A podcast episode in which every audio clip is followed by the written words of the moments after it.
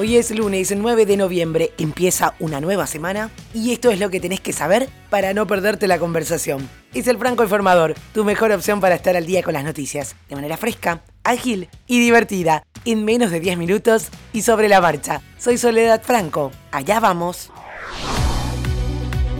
El demócrata Joe Biden se convirtió este sábado en el 46 presidente de los Estados Unidos. Una de las principales dudas después de la victoria de Biden es cómo será la transición del poder en Estados Unidos y cuál será la postura del actual presidente Donald Trump, quien deberá dejar la Casa Blanca el próximo año. La toma de posesión tendrá lugar el próximo 20 de enero, cuando se prevé que el presidente más longevo del país y también el más votado se instale en la Casa Blanca. Hasta entonces podrá ir preparando todos los retos que tienen por delante él y Kamala Harris, la primera mujer que accede a la vicepresidencia del país. Bajo su mandato tendrá que reconducir la situación del COVID en el país y torear con la crisis económica, también habrá un presumible giro en la política exterior y climática.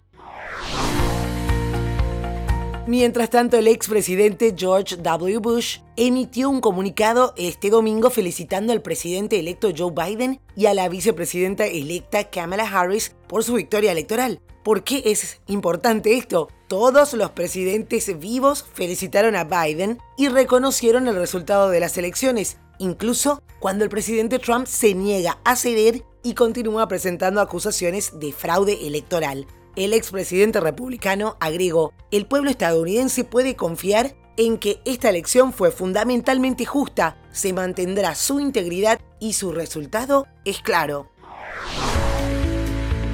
Y un año después de la caída del mandatario izquierdista Evo Morales, su delfín Luis Arce asumió este domingo como nuevo presidente de Bolivia, prometiendo un gobierno para todos y todas, con el desafío de cerrar las heridas políticas y superar la crisis económica. Arce sucedió a la mandataria interina derechista Yanine Áñez para un periodo de cinco años lo que marca el retorno al poder del movimiento al socialismo, liderado por Morales, quien regresa al país hoy lunes desde su exilio en Argentina. El rey Felipe VI de España, los presidentes de Argentina, Alberto Fernández, de Colombia, Iván Duque, y de Paraguay, Mario Abdo Benítez, así como el ministro de Exteriores de Irán, Mohammad Javad Zarif, entre otros, asistieron a la toma de posesión de Arce, un economista de 57 años, con maestría en Gran Bretaña y con perfil de tecnócrata más que de político.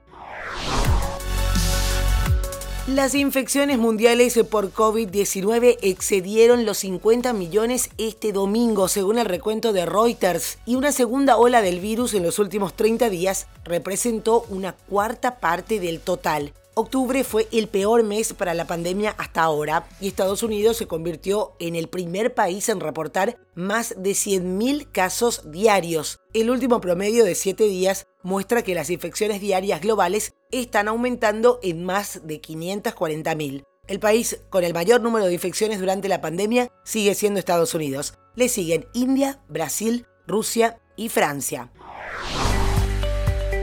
Claro que mientras la comunidad científica continúa trabajando contra reloj para desarrollar una vacuna con la que combatir el coronavirus. La revista médica The Lancet explica que la protección debería estar por encima del 80%, aunque matiza que la duración de la eficacia de las posibles vacunas no podrá conocerse en un futuro inmediato. La duración de su protección seguirá siendo incierta durante varios años, revelan en un artículo. Quiero hacer una pequeña pausa para decirte que este podcast es producido por La Podcastera. Desde ahí pueden ayudarte a crear tu propio podcast. Si además de escucharlos querés que te escuchen, si tenés algo importante que comunicar, si sos experto o experta en tu área, podés tener tu podcast y transmitir tus conocimientos, vender tus productos o servicios al mundo entero. Podés contactar a lapodcastera.gmail.com en todas las redes sociales también y solicitar una asesoría gratuita por ser oyente del Franco Informador. Dicho esto, seguimos.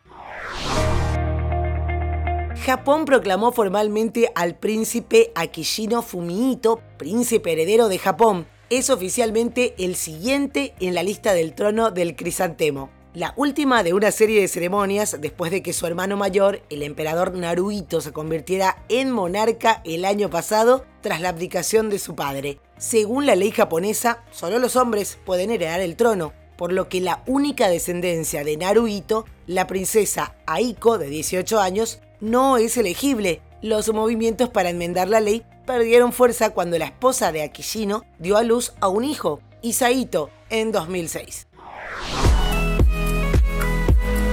Y así como Microsoft Corporation y Sony Corporation se preparan para lanzar sus nuevas consolas de videojuegos, otro jugador legendario, Atari, está preparando su primer hardware nuevo en más de 20 años. El Atari VCS vendrá con un giro, una forma para que los jugadores gasten una criptomoneda mientras juegan. El producto ofrece acceso a más de 100 juegos de arcade de Atari, clásicos caseros como Pong, además de nuevos títulos, claro. Tendrá conectividad a Internet y permitirá a los consumidores comprar productos utilizando Atari Tokens.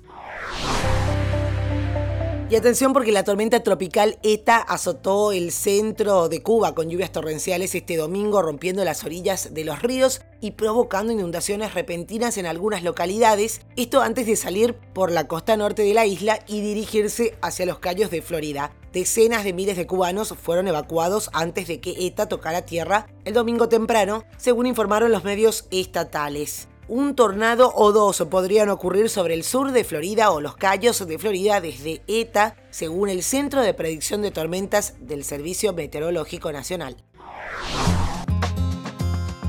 Alex Trebek, uno de los presentadores más populares de la historia de la TV de Estados Unidos, falleció este domingo a los 80 años, casi un año y medio después de haber sido diagnosticado con un cáncer de páncreas en estado 4, según informaron los medios locales. Seguramente te suena, el presentador que condujo Jeopardy, el concurso de preguntas, durante más de 30 años. Falleció en su casa la madrugada de este domingo acompañado de familiares y amigos, según informó en un comunicado el estudio Sony.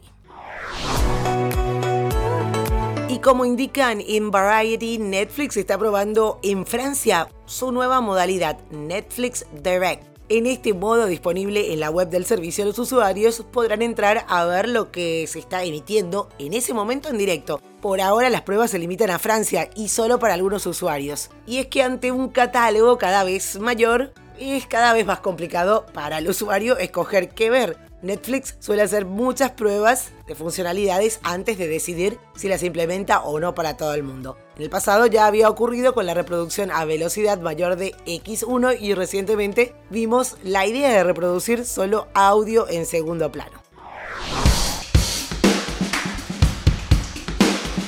Nos vamos con la música de Foo Fighters, quienes están de regreso luego de la gran aparición en Saturday Night Live al lado de Dave Chappelle, nos comparten oficialmente Shame Shame, primera canción de su esperado décimo álbum de estudio que llevará por nombre Medicine at Midnight y que estará disponible el próximo 5 de febrero de 2021. Esto es todo por hoy, ya estás al día con las noticias. Te agradezco por hacer del Franco Informador parte de tu rutina diaria de información. Te espero nuevamente mañana a primera hora.